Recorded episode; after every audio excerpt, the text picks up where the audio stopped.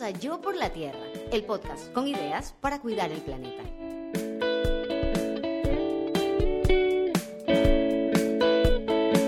Esta es una producción de Tripea.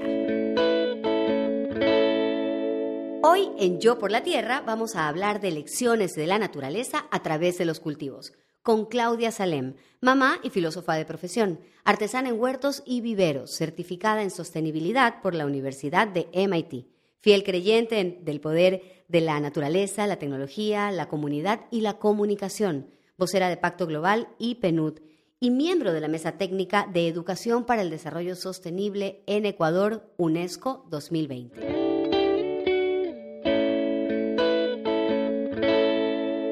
Claudia nos va a contar sobre los huertos urbanos y esta frase que ella utiliza tanto en Yo siembro y es un poco de sol, agua y amor. Claudia, ¿por qué un poco de sol, agua y amor? Andrea, muchas gracias por invitarme. Es realmente un honor y un gusto siempre. Solamente te faltó decir en la introducción que amiga del alma. Amiga del alma. Del alma verde. Y, y, es realmente lindo utilizar ese poder del que hablábamos en la introducción, del que mencionabas, de la comunicación para conectar y, por eso también quiero aprovechar a saludar a todas las personas que se conectan a través de este podcast eh, por primera vez, pero espero que sea la primera de muchísimas veces en las que además tú das una vez más el ejemplo y el paso necesario, Andrea, para poder conectar y compartir estos temas que son tan importantes. Así que el solo y amor tiene mucho que ver con eso, ¿no?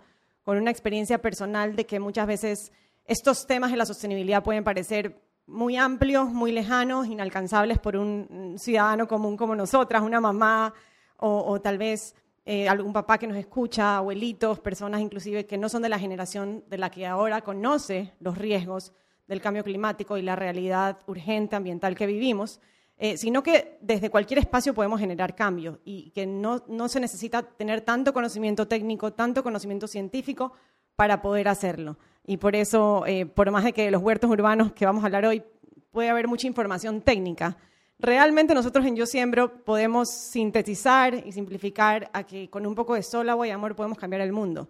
Con un poco de sol, agua y amor podemos nutrirnos nosotros como seres humanos, como seres vivos, entendernos y comprender que no somos tan diferentes de esas plantas que queremos crecer. Y tú siempre haces analogías, tus redes sociales son interesantísimas en ese sentido porque tú haces muchas analogías de los procesos biológicos de la naturaleza, de las plantas, con los procesos sociales, ¿no? Siempre vemos ahí un guiño y, es súper interesante eso. Yo quiero complementar tu frase con la mía. Mi frase es el conocimiento como luz, el amor como fuerza y la naturaleza como guía.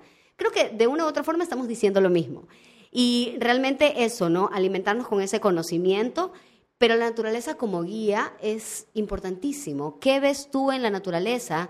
que te permite comprender hacia dónde tenemos que ir, porque lo que sucede con Yo Siembro es que parte de los huertos urbanos, pero su centro es la educación, ¿no? es la inspiración a través de la educación. Entonces, ¿cómo, cómo ves tú este reflejo entre la naturaleza, la comunicación y la posibilidad de cambiar el mundo para bien? Mira, Yo Siembro es el producto de una necesidad personal convertida en una oportunidad comunitaria y desde ese aprendizaje lo primero que, te puedo compartir a ti y a todas las personas que nos escuchan, que realmente se trata de comprender o desaprender esta forma eh, egoísta y consumista en la que crecimos, realmente la generación nuestra, Andrea, y la anterior a lo de nosotros. Ahora los chicos más jóvenes eh, que no quiero sonar vieja cuando digo eso, por favor, pero eh, ya tienen un poco más en su educación estos temas, digamos, a la mano o en la capacidad de comprensión. En nuestro caso no fue así. Nosotros tenemos ahora que desaprender y ese es uno de los principales, eh, de las principales motivaciones o de los principales eh, las razones por las que queremos que la gente escuche este tipo de podcast. Porque todos tenemos que desaprender para volver a aprender. Y creo que lo primero que tenemos que desaprender es que la naturaleza está fuera de nosotros. Tenemos que aprender que nosotros somos parte de la naturaleza. Y desde ese ser parte, y tampoco somos dueños de ella, eh, y tampoco la naturaleza depende de nosotros, somos nosotros los que dependemos de la naturaleza.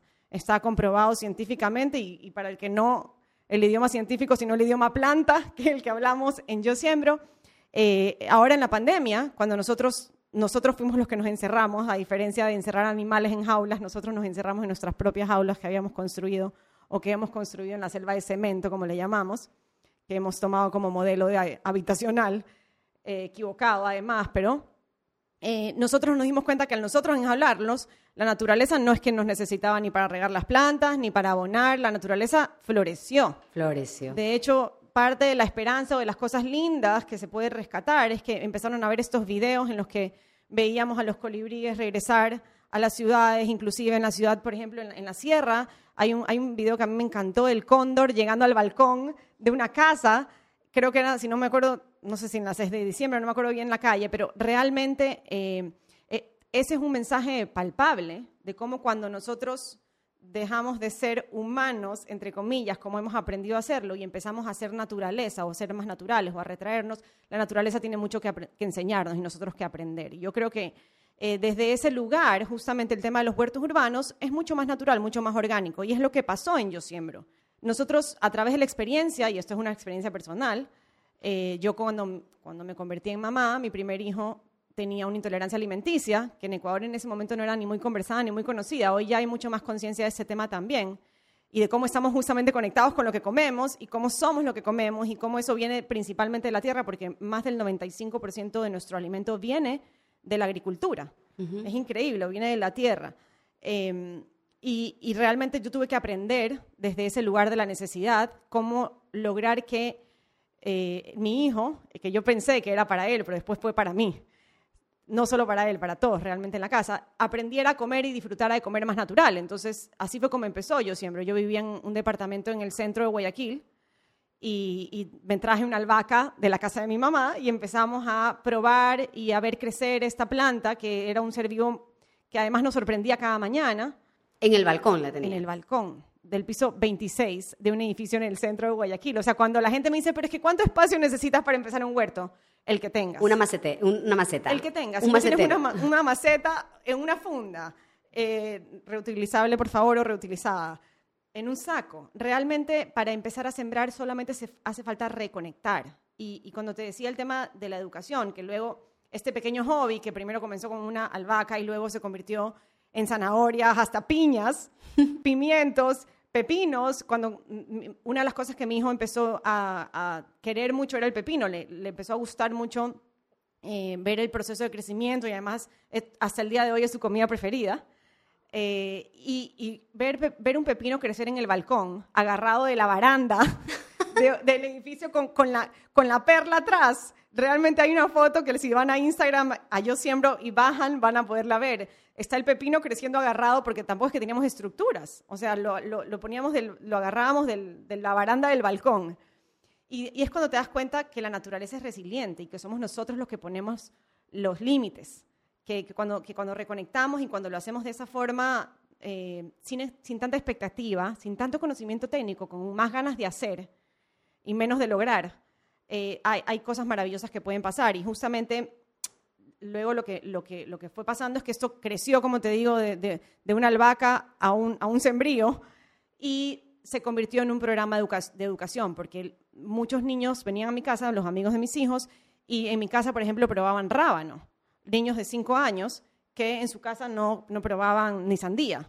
Entonces las mamás me decían, pero es que ¿cómo haces eso? Yo también quiero. Entonces eh, yo trataba, al darme cuenta de los grandes beneficios que tenía tener un espacio vivo en tu casa, eh, quería yo compartirlo y empecé a pensar, ok, necesito armar un kit y necesito armar un set de instrucciones. Y en eso entré en una feria de emprendimiento, que en los famosos mercaditos de Navidad, que además era mi cumpleaños. Nunca me voy a olvidar que el regalo que le pedí a mi esposo de cumpleaños fue que me ayudara a cargar las cajas.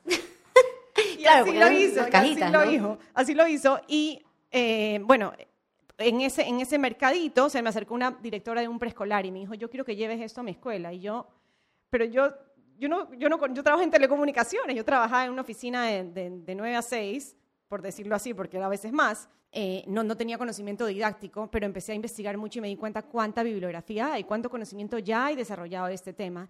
Y me empezó a dar esta sensación de angustia de que haya tanta información que no podamos usarla y que a la final lo que hace falta es construir el puente entre la parte científica o la parte técnica y eso que necesitamos los humanos para realmente florecer. y tú eres una comunicadora, Claudia. Tú muchas veces te has negado a reconocerlo y yo te he dicho mil veces, tú eres una comunicadora innata.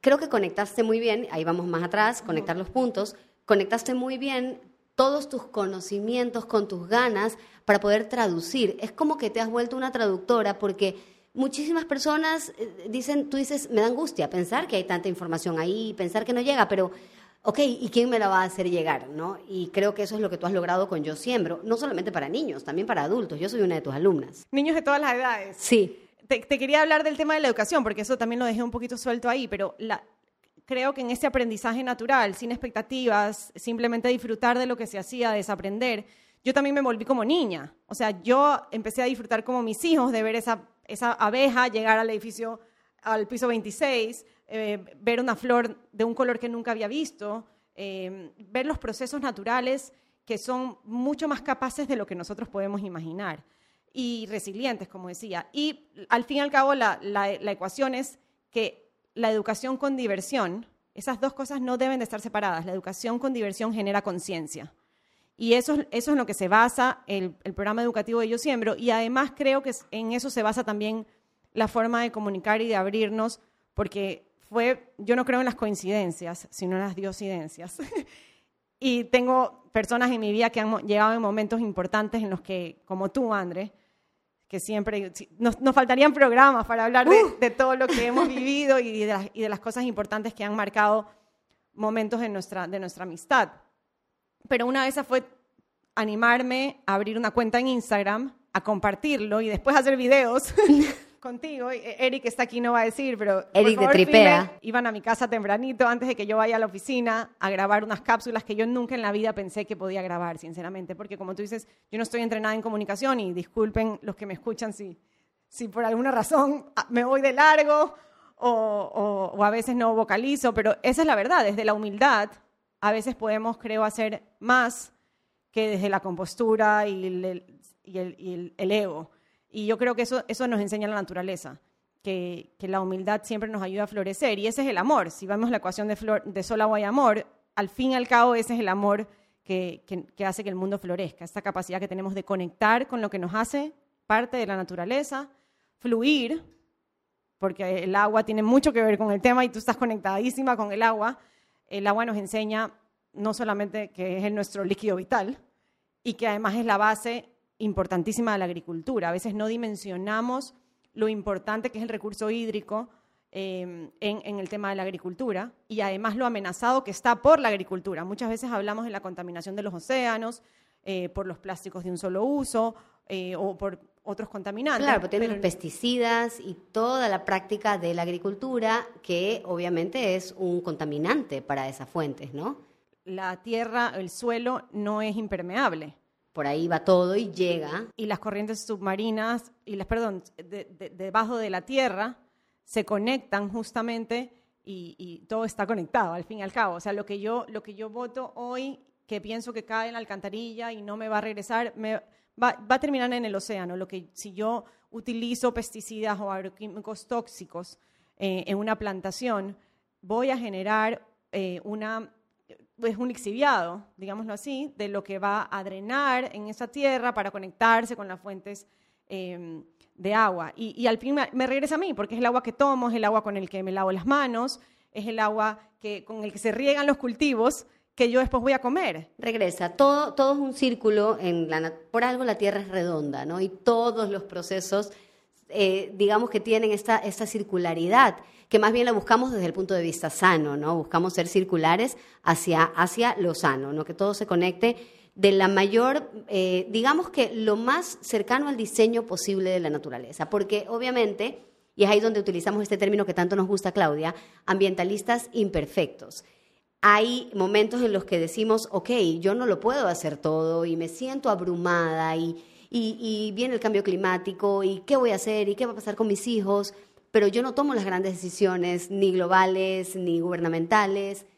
¿Qué hace cada ser humano y por qué es una buena idea ser un ambientalista imperfecto? Yo leía hoy justamente un estudio de la ONU que indicaba que todas esas personas que se consideran poco significantes suman el 50% de la capacidad de acción en temas de cambio climático. O sea, somos mucho más poderosos de lo que creemos. Y realmente, tal vez, y este es un llamado a la conciencia, es fácil decir, es que como yo soy chiquito no hago nada. o como es inalcanzable para mí, en ese momento no lo hago. Pero justamente eso del ambientalista imperfecto, que lo puedes ver desde muchos espacios, yo, yo pienso que lo perfecto es enemigo de lo bueno, en general, en cualquier cosa que hagas en la vida, y por eso hablaba del proceso de crecimiento de un emprendimiento, como el proceso de crecimiento de un huerto. En la naturaleza nada es perfecto. En la naturaleza todo está en balance, que es distinto. Inclusive, por ejemplo, lo que llamamos pestes o plagas, en poca cantidad no es considerada una amenaza Así un es. pequeño grupo de pulgones, un pequeño grupo de cochinillas, no es un riesgo letal para un huerto. El problema es cuando se desbalancea, cuando se desequilibra. Y normalmente suele ser que si miramos para atrás, es la mano humana la que cambia el punto de equilibrio en la mayoría de estos procesos de balance. Entonces, yo creo, la verdad, es que el modelo que hemos construido de desarrollo ha sido equivocado. Nos hemos equivocado en producir y no en evolucionar. O sea, pensamos que el desarrollo es producir y producir más y no en realmente evolucionar. Y hay una diferencia. Y para los que quieran entrar ya como en el, tema muy, específico de los huertos, hay un, libro eh, de, Rachel Carson que es muy, es muy importante eh, porque nos pone en perspectiva cómo se, se empieza este hito de dejar de ver como no responsabilidad de cada uno de nosotros el tema de la contaminación, el tema del cambio climático y empezar a actuar desde la capacidad individual de cada uno. Cuando tú vas al, al mercado y compras un vegetal o compras un producto, cuando ejerces tu derecho al voto, cuando eliges a una autoridad, cuando escoges una conversación, todas esas son decisiones que generan o desencadenan acciones eh, al final que son exponenciales.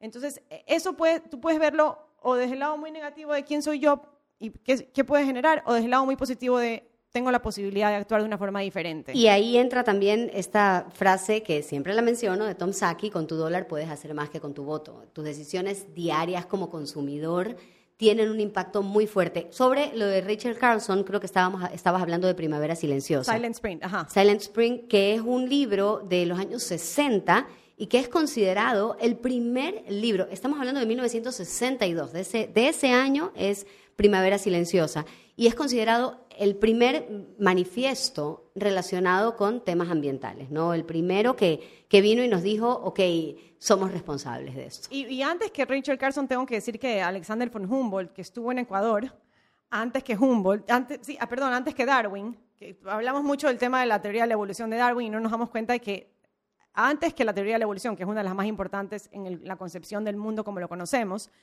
eh, estuvo aquí Humboldt y es más, Humboldt fue el que incentivó a, Darwin a venir a Ecuador. Darwin vino porque consideraba a Humboldt uno de sus padres científicos y Humboldt vino a Ecuador y se trepó al Chimborazo sin equipos y cuando estuvo en el Chimborazo tuvo una epifanía, eh, bajó, bajó y escribió la teoría de la conectividad o la teoría de los pisos climáticos, que fue la primera teoría que eh, hace más de 200 años comprobó científicamente que todos estamos conectados, que lo que pasa en una latitud se conecta con lo que pasa en la otra y que la mano del ser humano tiene eh, un, impacto real en, lo que le rodea. Eh, es increíble que eso no sepamos realmente los ecuatorianos, porque esto significa que en el Ecuador se escribieron las dos teorías más importantes de la conciencia ambiental como las conocemos, la teoría de la conectividad y la teoría de la evolución. Entonces, eh, O sea, estamos en el centro por algo, ¿no? y yo digo que el Ecuador es el corazón natural del planeta y aquí tiene que haber alguna razón, además de toda la megabiodiversidad que nos hace el país más megabiodiverso por kilómetro cuadrado del mundo en flora y fauna, eh, algo energético tiene que existir. Y no, esto no es esoterismo, esto es, esto es ciencia. Estamos en la mitad de- del planeta y, y desde ese lugar creo que también, y siempre lo digo, nadie ama lo que no conoce y nadie defiende lo que no ama. Uno no cuida lo que no conoce. Es impresionante cuánto tenemos alrededor de nosotros. El planeta es un lugar maravilloso, Claudia. Eh, y nosotros concentrándonos concretamente en las maravillas que tenemos acá. ¿Qué tenemos que valorar y cómo hacemos para empezar a conectar con las plantas, desde donde sea que estemos? como te decía, creo que lo primero es, es como entendernos parte de y no dueños o eh, estar afuera de. Eh, cuando comprendemos eso, en términos de la Tierra específicamente, porque pudiéramos hablar de cualquiera de los elementos de la naturaleza que están igual de incomprendidos. Pero la tierra, el principal, uno de los principales eh, analogías o, temas de, reflexión que a mí me gusta comenzar con los chicos, cuando lo hacemos en, espacios educativos, es que, y esto voy a decirlo porque dijimos un libro, pero también es bueno que hoy en día existen eh, los documentales. Y hay un documental que se llama Kiss the Ground. Una maravilla de documental. Te quiero decir que lo he repetido. Me lo he visto algunas veces porque además no entiendo desde el comienzo. Pero es bellísimo. Por favor, explícanos este concepto. No, y lo principal, porque tampoco se los quiero, les quiero quitar las ganas de irlo a ver o de verlo en la televisión porque está en la tele, es que la tierra o lo que nosotros llamamos suelo es mucho más que solamente eh, esto que consideramos un espacio café, donde nos, paramos, donde eh, producimos. Es, es, un ecosistema. Dentro de la tierra o en una cucharada de tierra hay mucho más vida que en todo nuestro cuerpo humano. Hay mucho más microorganismos y mucho más materia orgánica que inclusive eh, lo que pudiera existir en el cuerpo de una persona. O sea, es increíble que nos sobrepasa la naturaleza en, em, de mil y un formas y que nosotros lamentablemente conocemos muy poco de esto. En inglés existe esta diferencia entre, que, entre la palabra dirt, em, que, que, se llama suelo, pero suena como a sucio. Ajá, ajá, y justamente eh, eh, la diferenciación que ellos hacen es, no, es dirt, es soil. Soil, ajá. soil es este ecosistema rico en microorganismos que si lo analizáramos y lo conociéramos lo amaríamos, porque realmente es la fuente de la vida. O sea, nosotros siempre hablamos de que el agua, y es verdad, pero, pero hoy el mundo como funciona, nos alimentamos 95% eh, de nuestra alimentación está basada en lo que producimos en el suelo, seas o no vegetariano, porque eso es importantísimo que lo comprendamos. Los animales comen plantas. Correcto. Comen plantas terrestres y plantas acuáticas. Y muchos de nosotros no dimensionamos que las plantas acuáticas, las algas, son parte del mundo botánico, llamémoslo así.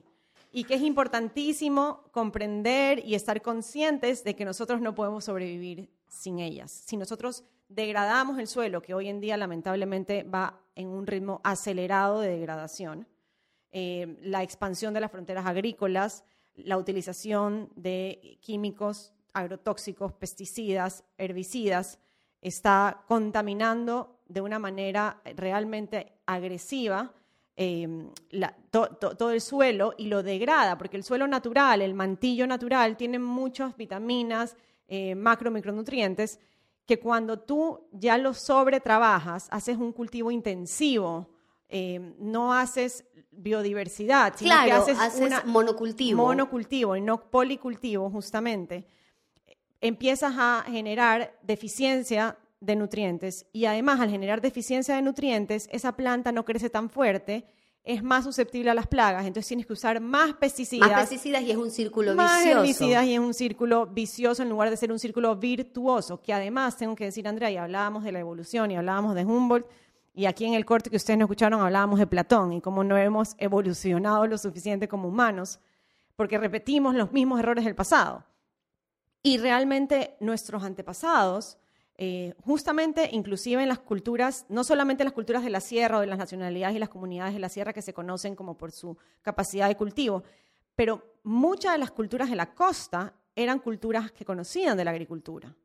Desde la Valdivia, la Machalilla, eran culturas que conocían y que además a muchas de ellas se les adjudican modelos de cultivo, de asociación de cultivos, asociar diferentes tipos de plantas. Como los huertos orgánicos que vemos hoy en día que, hay, algunos amigos tienen. Lo aprendes en la Universidad de MIT.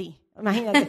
en esa época lo sabían ya. Entonces, es increíble que si, si no recordamos, si no conocemos el pasado y la historia, estamos condenados a repetir los errores. Y yo creo que eso tiene que ver con lo que hablábamos de nadie ama lo que no conoce y nadie defiende lo que no ama. Y sabes qué, Claudia, sobre lo que tú estabas diciendo en este rato, claro, hay que aprender del pasado para no repetir errores y también hay que aprender del conocimiento ancestral para repetir lo que tú estabas diciendo, ¿no? Estos conocimientos geniales, sabios, conectados con la naturaleza. Yo en algún momento estuve en Cotopaxi con eh, Cecilia, precisamente una indígena de Cotopaxi, una mujer inteligentísima, súper culta, que tenía su chakra y me decía, yo esto solamente lo tengo como sustento de mi familia. Era un pedazo de tierra pequeño y me decía que ella justamente no hacía monocultivo, que todo el tiempo estaban variando los cultivos y me dijo exactamente esta frase.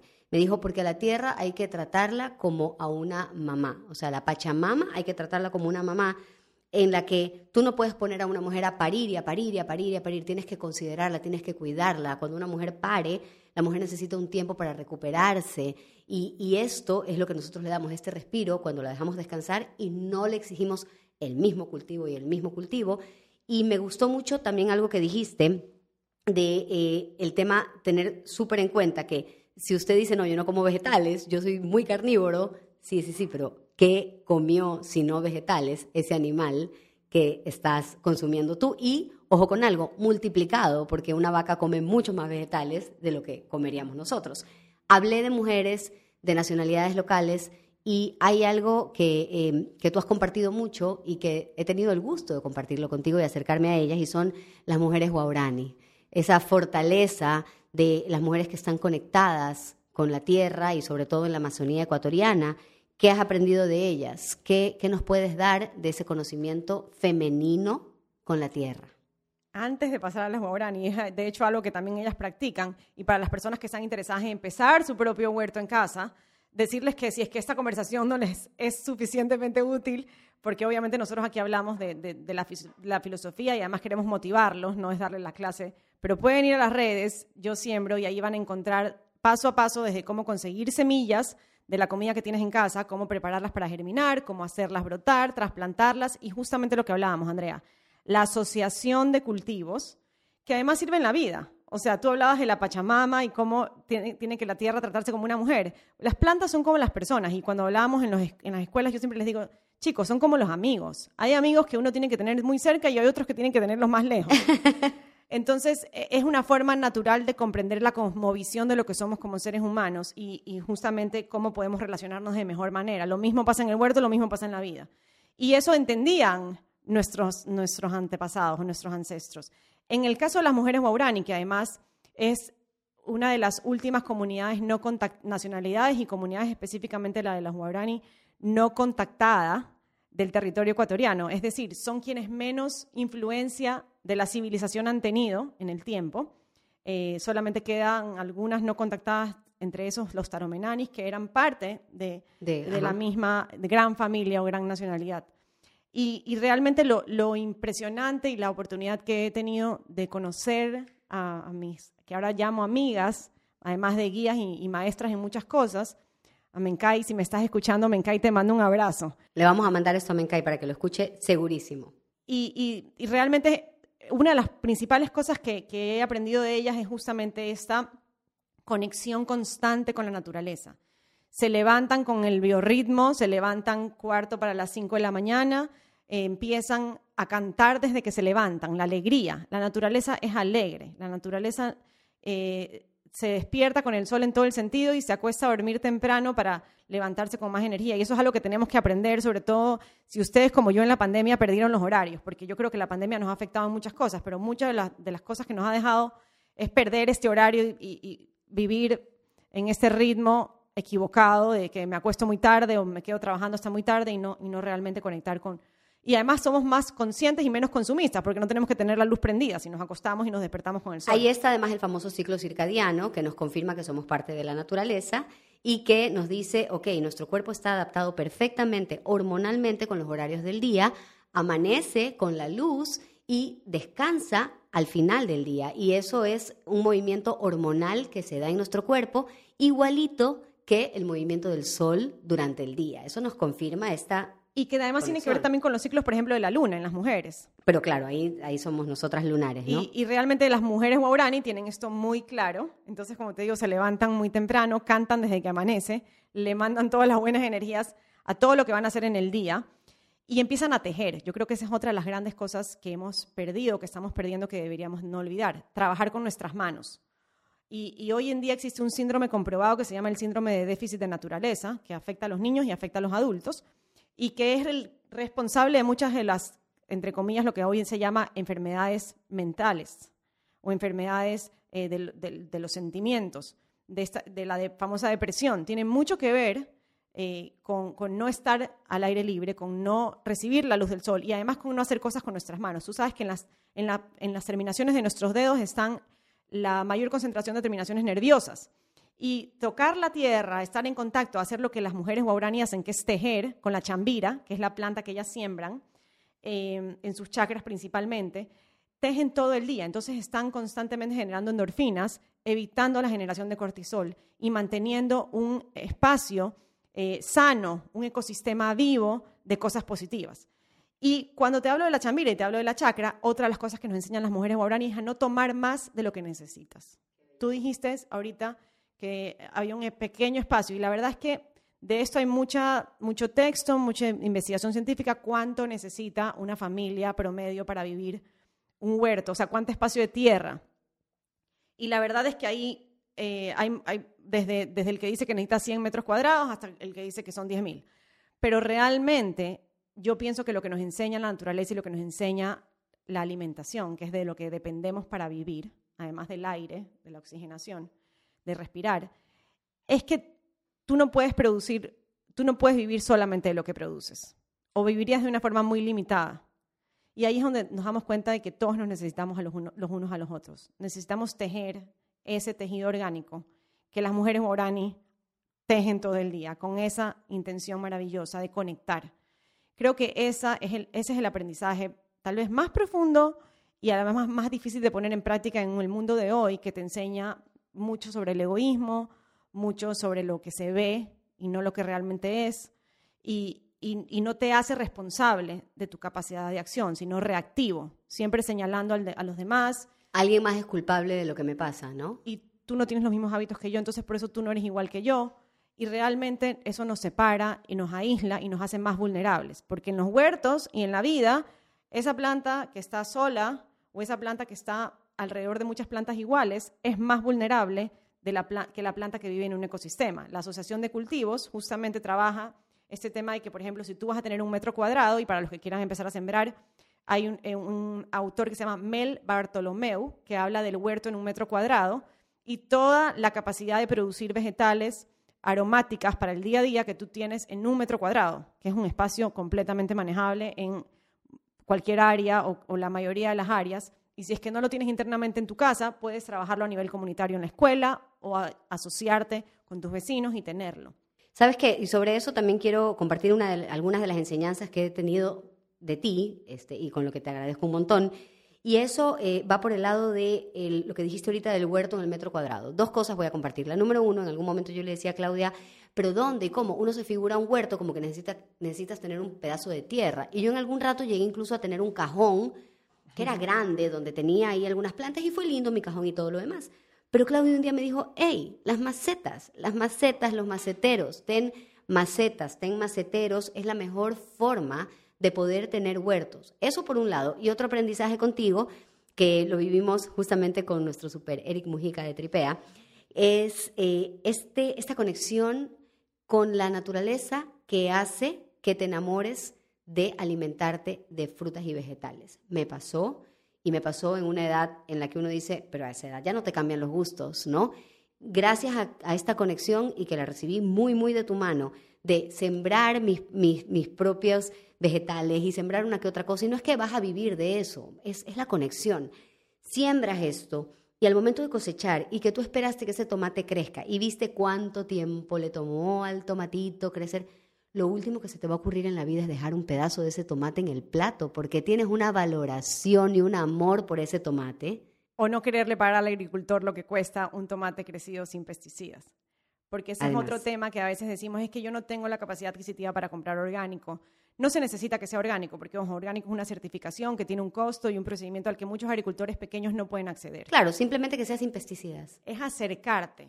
Así como reconectas con la planta, reconectas con el vecino, con la parte de tu comunidad que es agricultor. Yo por eso siempre digo, vayan al vivero, vayan, conozcan a quien les vende los vegetales. Si esa persona no tiene lo que, lo, que, lo que tú quieres, pregúntale, sin miedo. Creo que el miedo también, y esto lo aprendí también de las mujeres guaurani, muchas veces entre las comunidades o las nacionalidades en un mismo país como el nuestro, entre hermanos, no nos acercamos por miedo, porque tenemos miedo a que nos prejuzguen, a que sientan que somos invasores o a sentirnos que invadimos. Y realmente el miedo es el peor enemigo de la evolución. Yo, por último, te quería decir, Andrea, y para las personas que están escuchando que quieren aprender a sembrar, el tema de la asociación de cultivos, solamente para terminar esa idea, es que, por ejemplo, tú en un metro cuadrado, en las esquinas, pones plantas protectoras. Ya. Y mira, porque es increíble cómo además sirve en la vida y además sirve en las comunidades de mujeres y en las amigas y en las familias. En las esquinas pones a los protectores. En este caso, protectores pueden ser plantas como el romero, como la albahaca, que suelen ser las plantas que tienen menos vulnerabilidad a plagas o a las plagas locales. Y que aguantan más sol, ¿verdad? Repelen más, repelen además, porque hay plantas como la albahaca que tienen la capacidad de repeler, Em, la ortiga, por ejemplo, que es famosísima. Uy, la ortiga. Eh, también la ruda, que huele muy feo. Uy, a mí me encanta cómo huele la ruda. De verdad. Bueno, a mí sí me gusta. A mí no me molesta. Fuerte, a mí no me molesta, pero hay gente que le molesta mucho. Pero tiene un olor muy feo para las plagas, eso sí, porque de hecho tú puedes hacer remedio de la ruda. Entonces, si tienes un, un espacio de un metro cuadrado, quieres sembrar esas plantas en las esquinas o en el perímetro. Y adentro, en la parte más, más del centro, siembras los que son un poco más vulnerables, como por ejemplo el tomate. ¿ya? Que en sí no es que sea una planta débil. Lo que pasa es que el tomate necesita ciertas características del ambiente para estar más fuerte. Y no necesariamente un clima como el nuestro, con alta humedad, aquí en Guayaquil me estoy refiriendo, o en la costa, es el mejor clima para crecer un tomate. Sin embargo, crecen. Así como, como una piña puede crecer en un balcón. Otra cosa que tú me enseñaste, Claudia, eso de los climas y de los, de los pisos, eh, sí, es verdad, es mejor, es más fácil, pero no es tal. Tú puedes sembrar lo que sea donde sea. Si algo les puedo decir es que dejen que la naturaleza los sorprenda. O sea, cuando uno pone la intención y, y, además tienes el cuidado y tratas, obviamente, de hacerlo desde desde el comienzo bien, te vas a sorprender inclusive cuando las cosas salen mal, salen bien.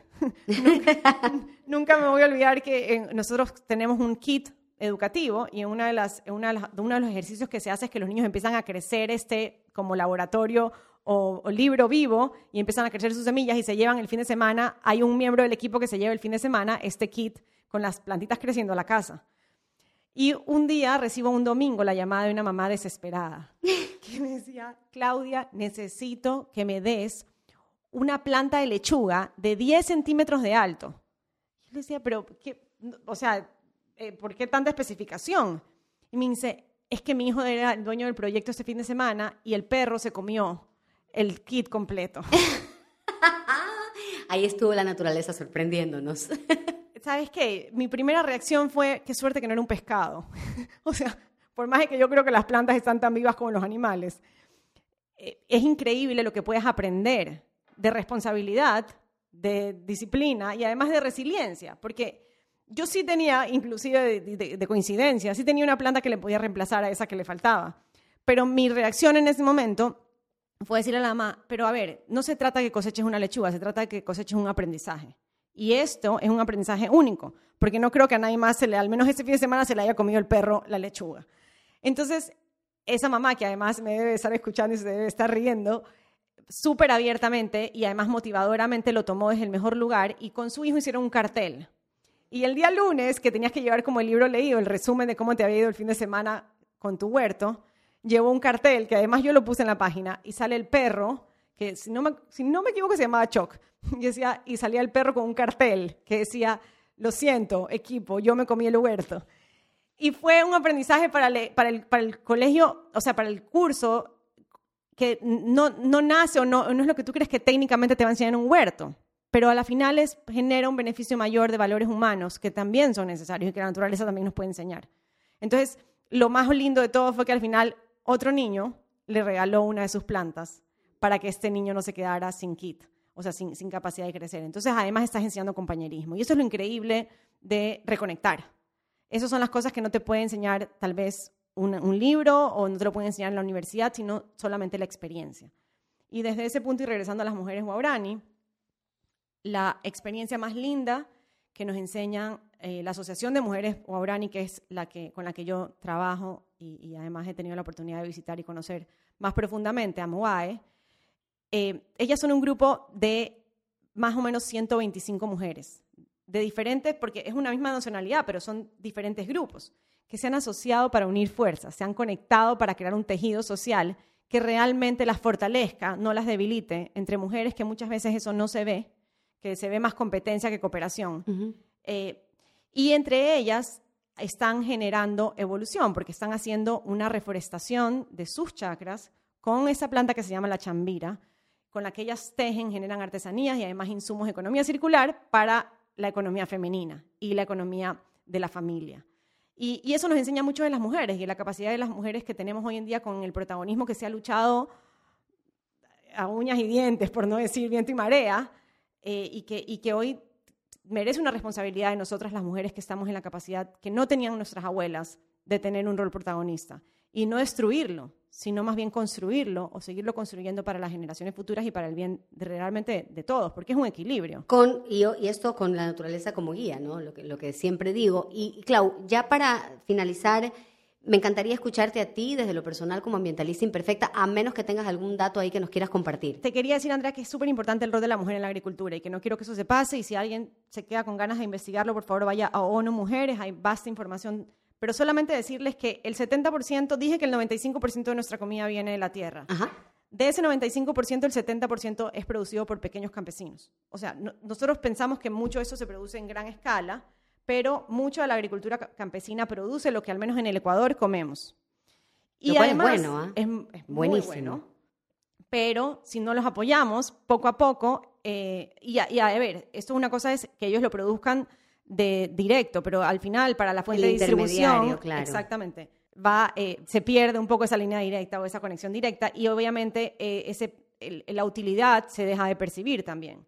Además de que es increíble que más de la mitad de las mujeres, de las personas que producen esta comida son mujeres, pero no se visibiliza, porque menos de la mitad de las mujeres son dueñas de su propia tierra, solamente eh, un 5% de, de estas mujeres recibe acompañamiento financiero o educación financiera para poder hacer realmente de su trabajo un emprendimiento y una independencia que le permita generar realmente economía campesina o familiar campesina. Entonces, eh, estos son, como les digo, datos de la FAO y, los pueden ir a ver porque cuando comprendemos la realidad podemos cambiarla. Si cerramos los ojos a la realidad, simplemente vamos a estar repitiendo cosas que escuchamos, que muchas veces, lamentablemente, hoy en las redes sociales no son verdaderas, y que además nos dejan en un lugar de inacción. Simplemente ser reactivos o reaccionar a las cosas y no ser proactivos y generar cambios. Entonces, eh, ese yo creo que también además es un mensaje maravilloso de las mujeres Mobrani, eh, de las campesinas. Además, le mando un saludo inmenso a las viveristas de Milagro, que, que considero mis amigas, Alexandra en particular, Majo, si no te, si no te menciono me vas a reclamar. Em, y, decirles que ese es el punto de partida, pero ese no es el límite. Y yo creo que eso nos permite abrir los ojos y gracias Andrea nuevamente por permitirnos compartir esas realidades desde la humildad, porque así como somos ambientalistas imperfectos, somos técnicos imperfectos, pero, pero saber que cuando uno se abre al mundo, cosas increíbles pueden pasar. Tú me decías, Clau, tú empezaste con los niños y ahora son, son de todas las edades. Es maravilloso recibir mensajes de padres de familia, ingenieros agrónomos, que te mandan un mensaje y te dicen, quiero que sepas que toda mi vida mi sueño ha sido sembrar con mis hijos y nunca me atreví. Y cuando entré a esta página, y se me pone la piel de gallina porque de verdad es uno de los regalos más lindos, cuando vi esta página, me di cuenta que no tenía que ser perfecto y que tampoco tenía que ser extra emocionante. Y empecé a sembrar. Y hoy tengo la alegría de poder cosechar mi primera mi primer tomate, mi primera lechuga y comerme un sándwich con mi hijo de algo que yo hice, de algo que yo crecí junto, que generé en, en, familia. Y creo que eso, en cualquier aspecto de la vida que lo veamos, es esperanzador. En un mundo en el que realmente le estamos dando mucho espacio a lo que no, a lo que no viene de la luz, a lo que no es sol, eh, y, estamos generando bloqueos en lo que nos permite fluir, como el agua, y nos olvidamos que lo más importante es el amor. Así que si, si ese puede ser un mensaje, yo me sentiré agradecida nuevamente, Andrea, contigo de invitarme aquí y además bendecida y honrada de poderlo compartir. Gracias, Claudia.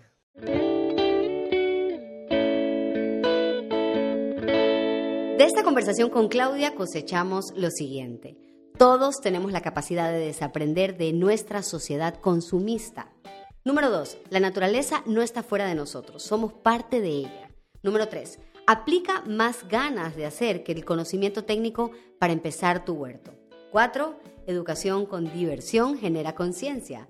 Cinco, desde la humildad podemos florecer. Sexto, según un estudio de la ONU, el 50% de las personas que consideran que son insignificantes tienen ese porcentaje de impacto en el cambio climático. Nosotros podemos hacer cosas grandes desde donde estamos. Siete, te recomendamos el libro Primavera Silenciosa de Rachel Carlson. 8. Te recomendamos el documental de Netflix Kiss the Ground. Número 9. Sigue la cuenta de Yo Siembro para que aprendas técnica e inspiración para sembrar. 10. Asociación de cultivos. Como en las relaciones con amigos, unos deben estar más cerca, otros deben estar más lejos. Número 11.